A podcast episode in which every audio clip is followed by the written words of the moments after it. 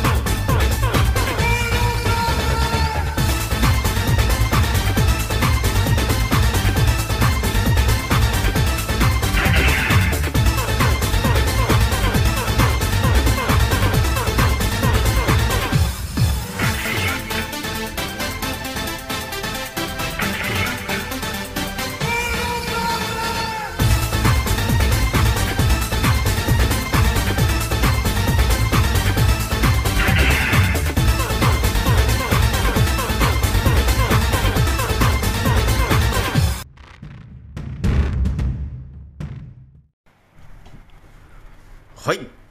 524回目ですね。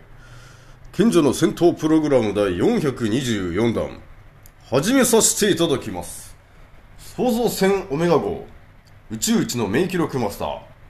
青木丸でございます。今から話すことは、私の個人的見解とおとぎ話なので、決して信じないでくださいね。はい、ではですね、えー、なんだかんだね、まあ、いつものね、感じなんですけど、まあ、蓄膿症にね、なっちゃうとね、まあ、絶対通通ってくるのが、この声変わりなんですよね。まあ、ちょっとこの鼻声みたいなのがちょっとまあ、一週間ぐらい続きますけども、まあ、ちょっと近々あの復活しますんで、あまりちょっと気にしないようにしてください。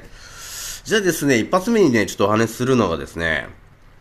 まあ、ちょっと前にね、あの、テスターの話ね、したと思うんですけど、えー昨日ね、ちょっとね、時間があったんで、デジタルテスターをね、あのー腕にセットして、えー手をね、振ってみたんですよ。ね。手を振ってみたら、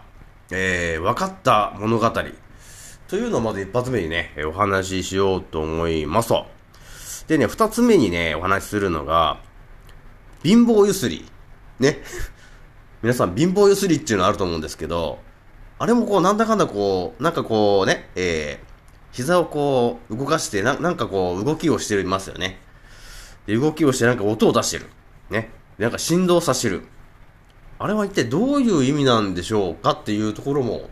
ちょっと解説してみようかなと。で、最後ね、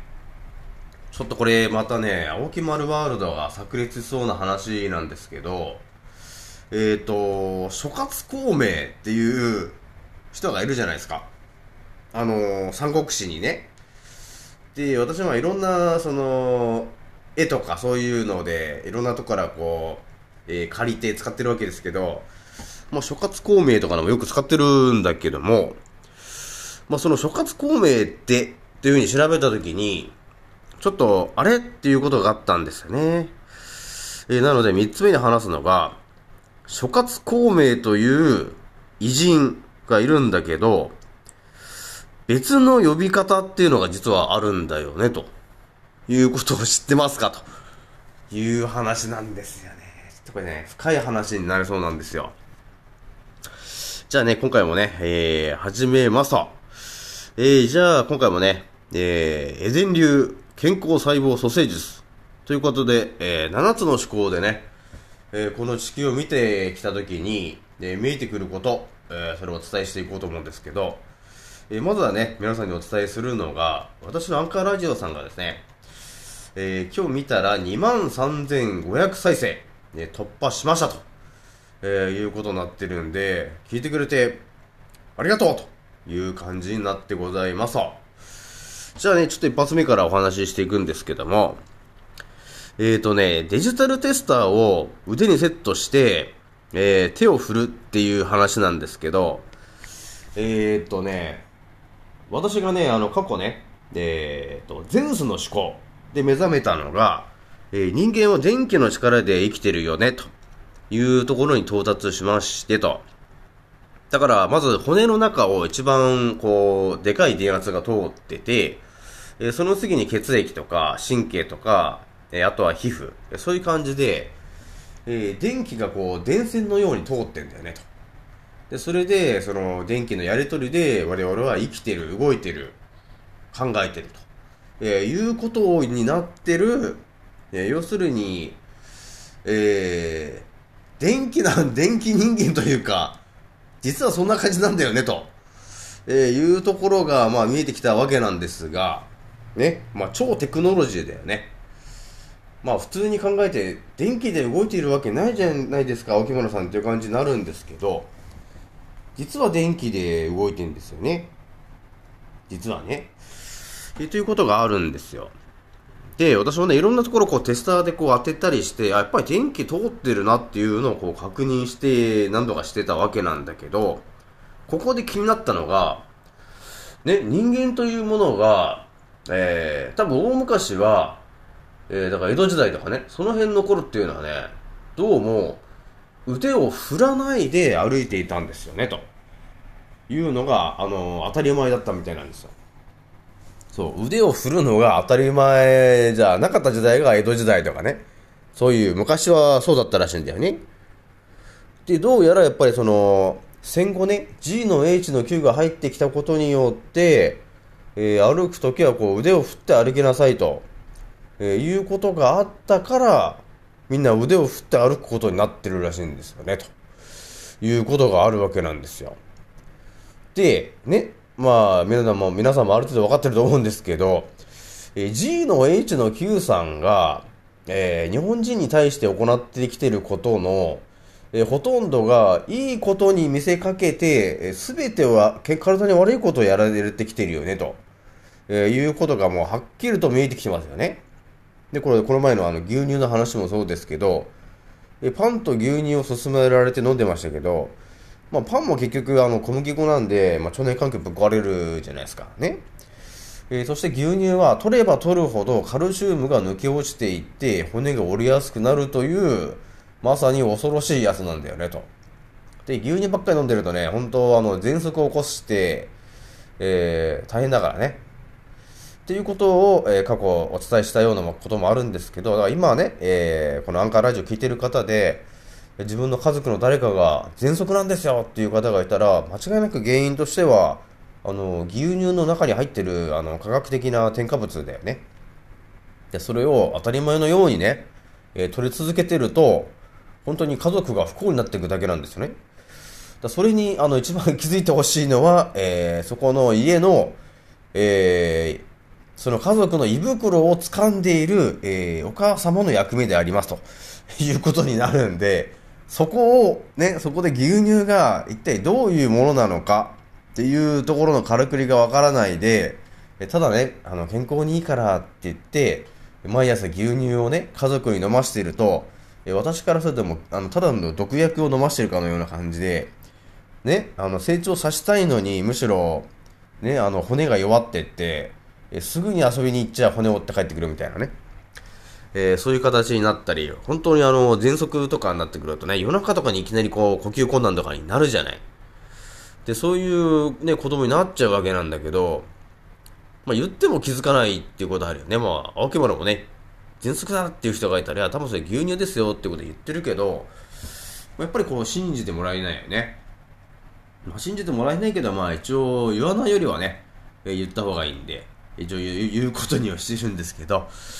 まあそういう形でね、えー G の H の Q がやってきてることは全て茶番の、えー体に悪いことでした。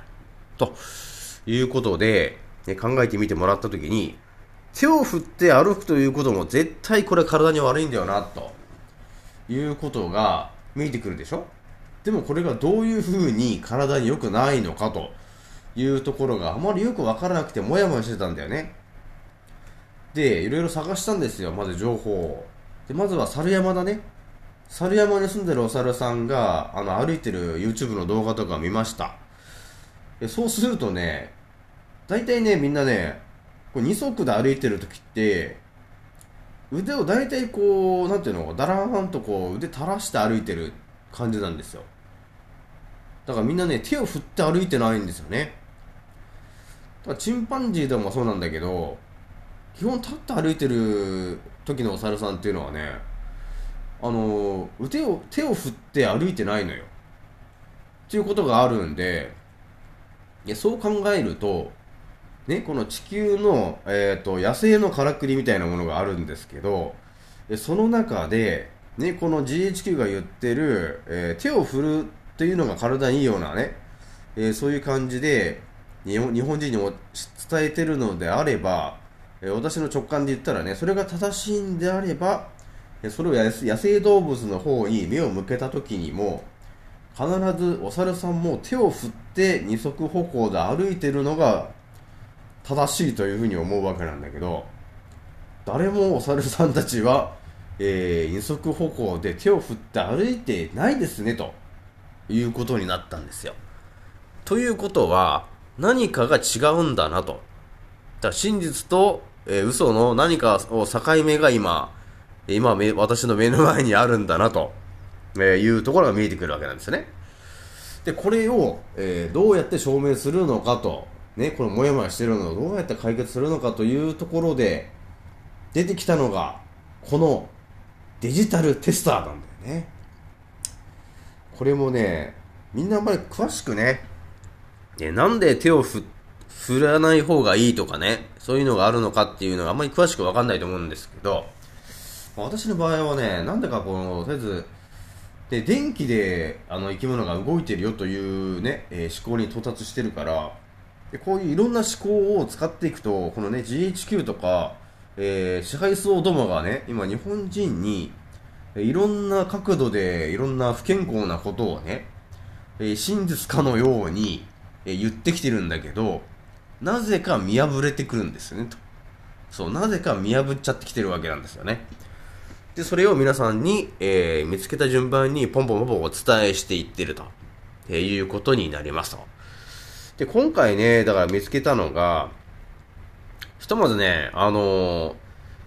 えー、まず腕にテスターつけたんですよね。まず右手に。つけて、で、まず電気の流れまず調べましたと。で、やはり流れてるなと。っていうところがあって、で、やっぱり腕をね、こう、電気をつけたまま、ね、テスターをつけたままね、こう腕を動かしたりとか、えー、指先を動かしたりとかすると、やっぱり電気の流れが変わるんで、その電圧がこう変わるわけですよ。ね、そのデジタルのその、デジタル系の数値が変わっていくんですけど、やっぱり太い骨を動かすと、やっぱそれだけやっぱりでかい、えー、電圧が動くな、とえーいうような感じの、もうとこまでもう見えるわけですよ。もう数値でだだいたいわかるわけね。あ、動くんだなーってわかるわけね。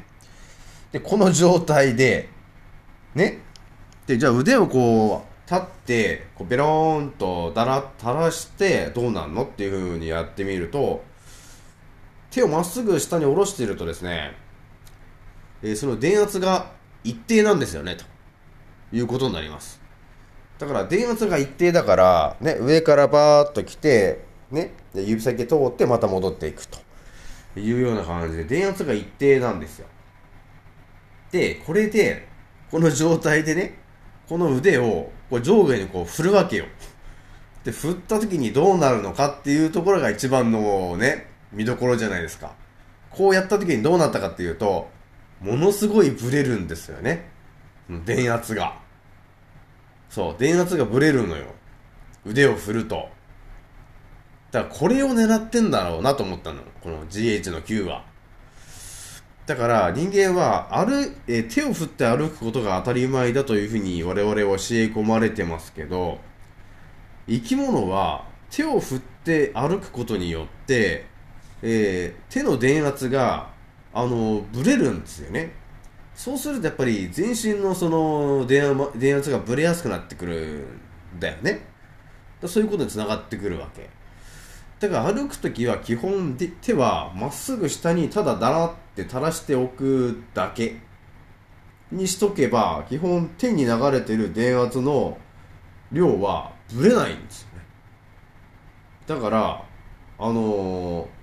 何？あのとこに変化が起きないわけですよ。だから問題が起きないわけなんですけどこれをあえてこう手をこうやって振り回してるとやっぱりこの腕腕のところからこの電圧がこう変わってくるじゃん。やっぱり腕の電圧が変わってくるとやっぱりね、それがこう肩からね、首のところに行って脳まで行ってってこう全身のこの電圧がちょっと変化するさせられちゃうんだよね。この腕を振って電圧がブレると。っていうことがあるのでだからあえてねあの JHQ は手を振って歩きなさいと、ね、いうことを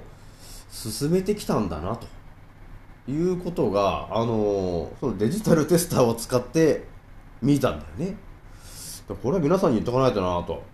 いうところがあるんで、だからあの、ウォーキングとかしてる人いると思うんだけど、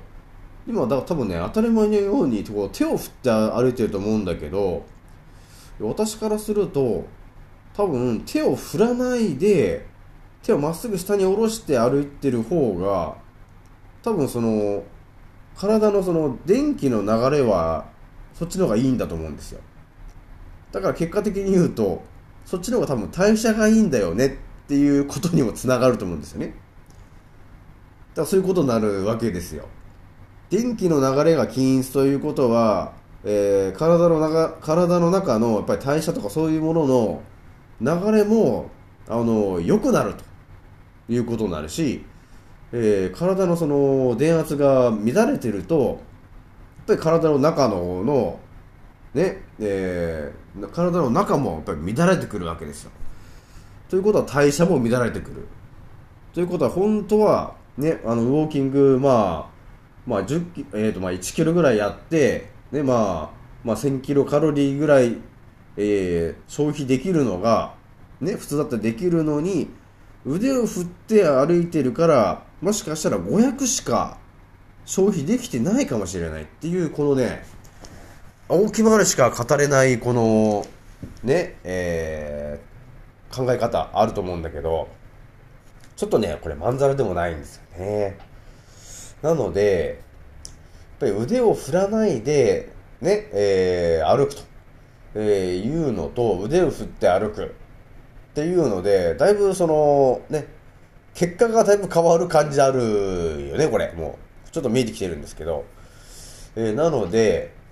えー腕を振らない方が体にはいいよと、えいうことはもうお伝えしておこうかなと、えいうところでございますと。ね、だからね、まあ、皆さんの周りでね、ちょっとウォーキング行ってくるよなんて言ってる人がいたら、あんた今日はちょっとあれだよと、青木丸さんが言ってたけど、手を振って歩くとねと、代謝が余計、あの、下がる可能性があると。ね、だから、手をこうまっすぐ振らないで、手をだらんとまっすぐ下ろして歩いた方が、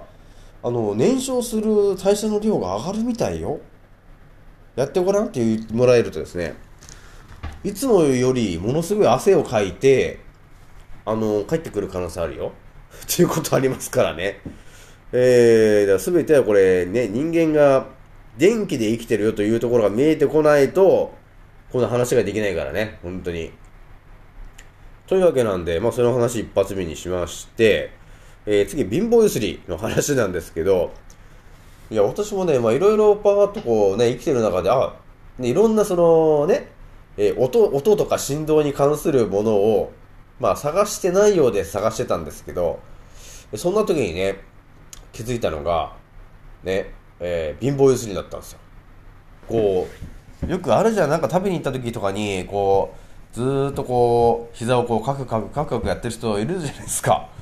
あれをね、えーやってる人いると思うんだけど、多分本人的にからすると、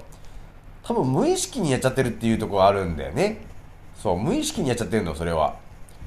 多分やりたくてやってる人ってあんまりいないんですよね、貧乏ゆすりって。で、これが何なんですかと。なんでやるんですかっていうことなんだけど、要するには、この膝をこう動かすということはですね、えーやっぱり何かしらの、えーストレスを、えー発散しないといけない状況だと体が訴えてますと。でなので、貧乏ゆすりというものを、自動的に起こして、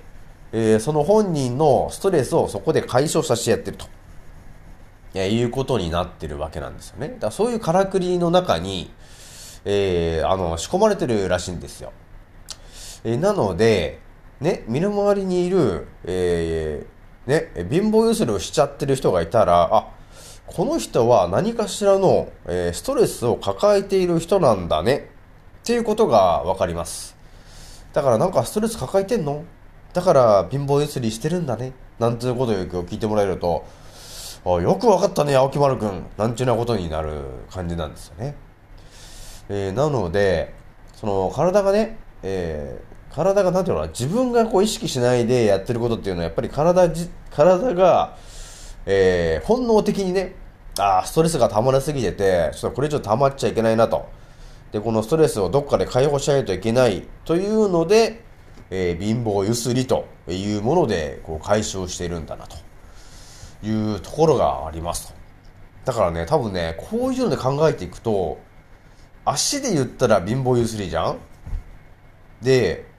歯で言ったら歯ぎしりじゃないですか。ね、多分そういうふうに考えていくと、で、口で言ったらこう、たまにこう寝てる時に、この唇をね、ブルルってやる人いるんですけど、これいうのももしかして、多分無意識でやることじゃないですか。だから体の多分ポジションポジションの多分ストレスが溜まった時に、その部位が発動するようになってるんだろうなと、えいうこともちょっと考えたんだよね。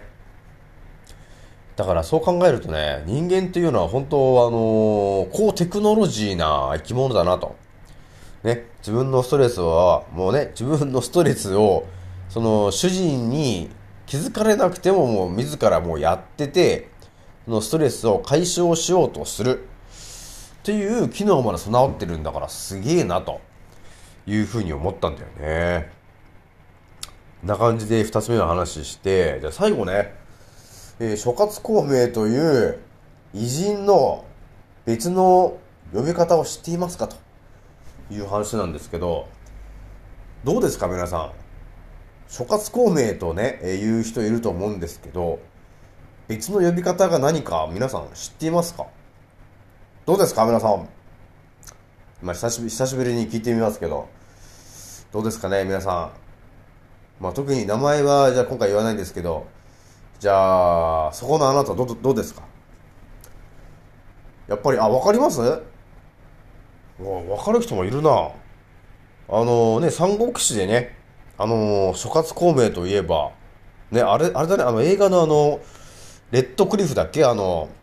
あれにもいましたね、諸葛孔明が。ね。で、いろんなこのね、えー、兵のね、こう、こういう、なんていうの、舞台のこの配置とかね、そういうのを全部、彼がね、いろいろややってたよね。だからすごいこの、頭を使ってるすごい人なんだよね、この人が。でやっぱり諸葛孔明と言ったら、やっぱり、ね、なんていうの、功績がやっぱすごいじゃないですか。ね。で、何をやってきたかっていうと、やっぱり、その、劉備とかね、えーそういう人たちが、まあ、えーその人たちに、まあ、ついて、ね、えー三国志の、まあ、三つの国があるんですが、えーそこで、こう、上にのし上がっていくというような話で、欠かせないのが、この、諸葛孔明という人の、要するに、頭脳だよね。その、頭で何を考えているのか。で、その、頭の回転の速さ。ね。えー、だそういう兵法とかね、えーそういうものとか、もう常にこう頭を使って、ね、先を読み先を読みと、えーいうような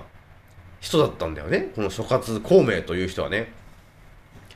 だから偉人として残ってんだよね、ということがあったんですけど、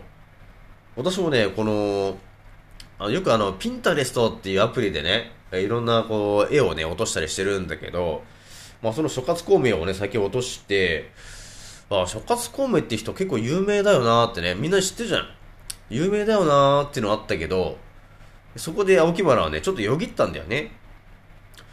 えー、この地球という範囲で、えー有名になってる人、ね。そして、昔の人。えー、その有名な人っていう人は、特にさらに偉人クラスの、えー有名な人っていうのは、えー私の直感で言ったら、多分、あれ系の人なんだよね、と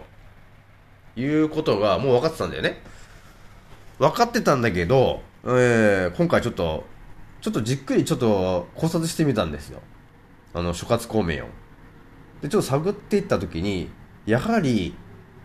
あのヒットしたんだね。そこに。それはそのもう諸葛孔明という人の呼び方の別名のところにもうはっきりとその文字が刻まれてたんでもう私はもうは もうすっきりしましたけどねそこでね。これも皆さんにはもう最後バシッともうお伝えするんですけど。もうね多分ね聞いたらもうねああそうですかとあだから諸葛孔明ってそんなすごい人だったんですかっていうのがもう分かるんですよねでその諸葛孔明あるあるで言うとですねえー、どうもそのね、まず劉備という人がいて、その劉備という人がやっぱり三国志の 3, 3つの国の中で、やっぱりあの上位にのし上がっていくためには、やっぱり知恵を持った、えー、人っていう人が必要だったんだよね。で、それを探してたわけなんですよ。で、それやっぱり偉い人が言われたみたいで、で、その劉備の国というところをもっとね、大きくしたいとか、えー、そういうふうにしたければ、えー、やはり、えー、それなりの、ね、それなりの器のでかいね、えー、頭の切れるやつが、えー、いないとダメだぞと。そういうやつを探すんだと、えー、いうことを言われて、劉備は探してたんですねと。でそして、出てきたのが諸葛孔明なんですよね、ということになってくるわけね。で、この諸葛孔明なんですけども、じゃあもうね、えー、まずじゃあ、彼の身長からちょっとお伝えしていくんですけども、えー、彼の身長は、えー、1メーター90センチぐらいなんですよね。えー、というところから、もう、ある意味もう見えてきてるかと。青木丸が言うことがもう見えてきてるんじゃねえかという感じはあるんですけども、まあ、中国といってもね、やっぱり、そこまで身長がでかい人っていうのはあまりいないと思うんだけど、ね、日本で言ったって、だいたいまあ160、70ぐらいがまあざっと平均だとして、190とか言った時点でもうなんか2メーター近いじゃん。だからやっぱ一回りちょっとでかいかなっていう感じがあるよね。えー、という感じなんで、とりあえず諸葛孔明は、まあ、1メーター90何センチぐらいの人だったと。ただ要するに、大きい人でしたと、えー、いうことの情報がまず出ましたと。いうことになりますね。で、えー、もう一つ、えー、言うとしたらですね、この諸葛孔明の、えー、じゃあもう最後、別名を皆さんにお伝えするんですけど、これお伝えすればもう皆さんもはっきりと、ああ、あの、あの系列の人たちなんですねっていうのもわかるから。で、これはもうね、本当に文字に刻まれてるからね。じゃあそれ説明しますが、諸葛孔明という人の、えー、別名はですね、えー、はっきり言いまして、我流という漢字二文字の呼び名が実はついてるんですよね。とで、これもね、私自分で調べてね、あれ？我流？っていう風になったんですよね。で、すごいのが、この我流と言ってるこの漢字に、私は見た瞬間に、え？ってなったんですけど、この我流の我という字を見てもらえるとですね、えー、その、左側がですね、え巨人の巨という漢字が入ってまして、それ右側には、人という字が入って、それが合体して、がという風になってたんですよね。で、これをこの時点で、あれ？巨人じゃねえの？ということになったんですよ。まずね、そこで。で、これでまず、がと呼ぶんですけど、このがというものの意味は何かというと、横に伏してる竜という意味もあるらしいんですよね。えー、ということで、で、さらにこの我流というもののまあ意味で言うとですね、隠れて世に知られていない大人物の例え、え、ということで、我流というふうに、え、諸葛孔明さんは別名がついてたんだよね、と、えー、いうところまで、えー、見えてくるでしょ？えそうすると、ね、え私は今までバーッと、えっ、と、ね、お伝えしてきてる中で、え何かにヒットするね、と、え、いうことになってくるわけなんですけど、ね、もう、我流イコール、我という漢字の中に巨人という文字が入ってるイコール、巨人族なんでしょと。要するにと。ね。だから、巨人族イコール、エデンの園に住んでた一族の末裔の人たちなんだよね、というところなんで、やはりやっぱり頭は切れるよね、というところに到達したわけなんですよ。ね。だからこれ皆さんにもお伝えしておかないとな、というところになるんで、ね、私もね、今まで特に中国の話は特に触れてきてないですけど、ちょっとまだちょ、これ、ちょいちょい中国の話もちょっと頭に入れていくと、まだ新たな、ね、えー、巨人のポーネグリフが、ね、えー、ポーネグリフ的な、あの、巨人が残した、あの、痕跡というか、えーそういうものがね、見見えてくるかもしれないな、というところがあるので、またこれね、ワクワクするぜ、というところがあるんですけど、またね、皆さんにね、えー、いろんな情報が見えてきたら、ねお伝えしますけど、とりあえずね、我流と いう二文字、ちょっとよろしよろしかったらちょっと検索してみてほしいなと。ね、あの、諸葛孔明って言って検索しても、別名、我流って書いてるからね。あ、巨人の竜なんだね。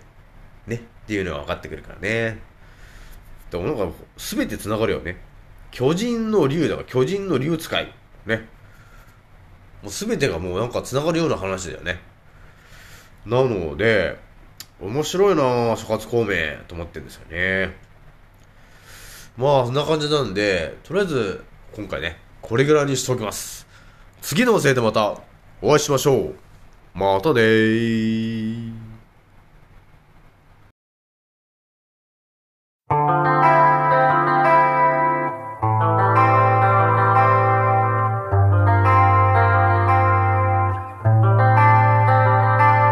So follow me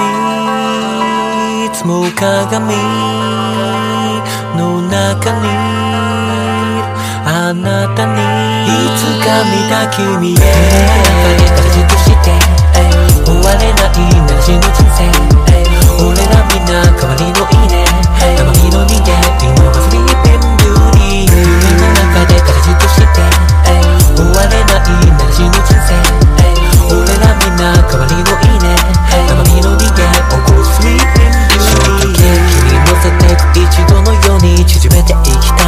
君との距離でも薄皮越しのコミュニケーション。では声も聞き取れないコンビニでも。公園でも。のんびりデートしたいねなんて言ってたけでもこの世界中溢れるフェイクニュースのせで街に流れてるブルー俺ら台本なしで繋がった中 Like a live on direct この先だってまだまだ感動したい。でも反応しない。眠りの森の美女腰割らせる内面。たとえ